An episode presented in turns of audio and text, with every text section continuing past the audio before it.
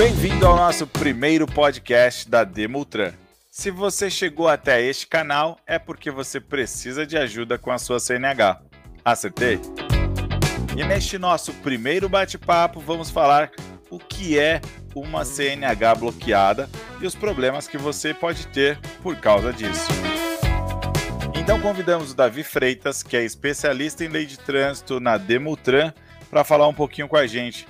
Fala, Davi, e aí, como é que você tá? Oi, Luiz, tudo bem? Como vai? Estou bem, obrigado. E você? Por aqui também tá bem legal, bacana, valeu por estar aqui com a gente. Davi, então bora um lá, prazer. vamos ser objetivo aqui com a galera. O que é uma CNH bloqueada, cara? A CNH bloqueada nada mais é que um cancelamento temporário da sua habilitação de motorista. E isso acarreta por alguns motivos. O mais comum é devido ao condutor não ter apresentado a defesa administrativa da sua suspensão ou cassação da sua CNH. E mais me diz uma coisa: como que eu faço para saber que a minha CNH está bloqueada? O Detran me avisa, tem um mágico que me conta, como que isso acontece? É uma excelente pergunta essa, Luiz. O, é por isso que eu sempre falo para os clientes aqui do escritório, para quando eles mudam de endereço, sempre verificam se eles, se eles mudaram o seu endereço lá no próprio site do Detran, do seu estado, para a nova residência atual. Então isso é muito importante que todos os condutores saibam. Só que não é somente pela suspensão ou cassação que a sua CNH ela é bloqueada. Existem diversos fatores uhum. para que o condutor ele seja bloqueado. Eu já sei então como que eu tenho que fazer, aonde que eu consulto se ela está bloqueada. Eu sei que eu tenho que atualizar meu endereço e deixar ele arrumadinho.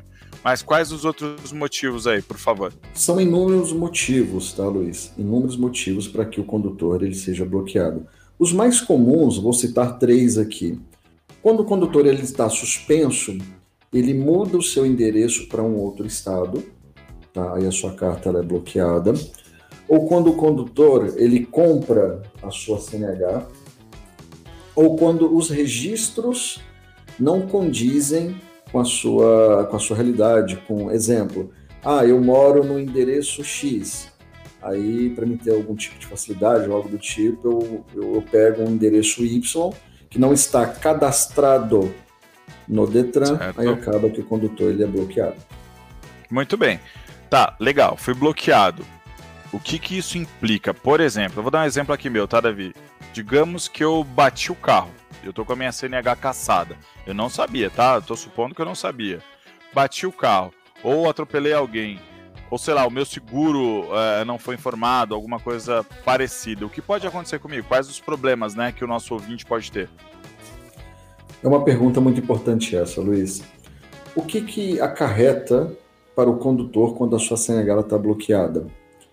Um dos motivos maiores aí, tá? o pior motivo que existe é quando o condutor ele está bloqueado, ele sofre algum acidente e esse condutor ele pode até responder um processo criminal. Só que não é só o processo criminal em si, isso é um dos fatores mais graves que existem devido ao bloqueio. Mas o bloqueio em si, ele acarreta inúmeros prejuízos para o condutor. Exemplo, o condutor ele não consegue renovar sua carta de motorista, ele não consegue tirar a segunda via. Caso o condutor for pego conduzindo com a sua CNH bloqueada, o policial pode pegar, fazer a apreensão da sua carta e o cancelamento definitivo da mesma. O que, que seria esse cancelamento definitivo? É um exemplo que eu vou lhe dar. Vamos supor que o condutor ele não apresentou a defesa administrativa lá da sua suspensão e ele recebeu uma outra notificação da Jari para se apresentar a defesa e nisso o condutor não apresentou e o Detran o bloqueou. E ele está dirigindo e ele pegou seis meses de suspensão. É um exemplo fictício, tá, Luiz?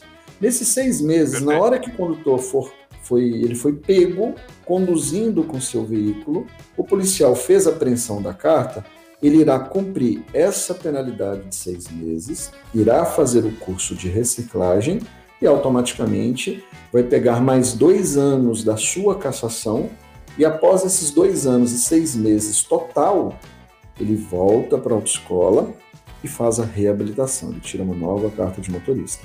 Então, é, tem que se tomar muito cuidado.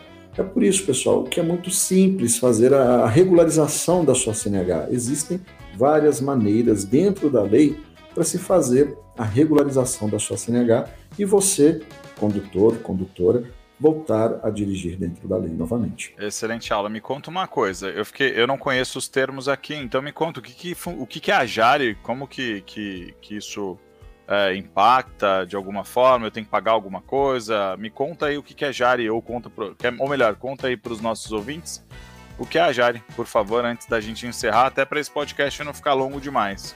Ela é a Junta Administrativa de Recursos e Infrações. Quando um condutor ele recebe uma notificação do Detran de uma instauração administrativa de suspensão ou cassação, ele tem três instâncias para se defender. O órgão, a defesa prévia, JARI e CETRAN. Tá? Então, a JARI é a Junta Administrativa de Recursos e Infrações. Então, este foi o primeiro podcast da Demultran. Davi, muito obrigado por estar aqui com a gente.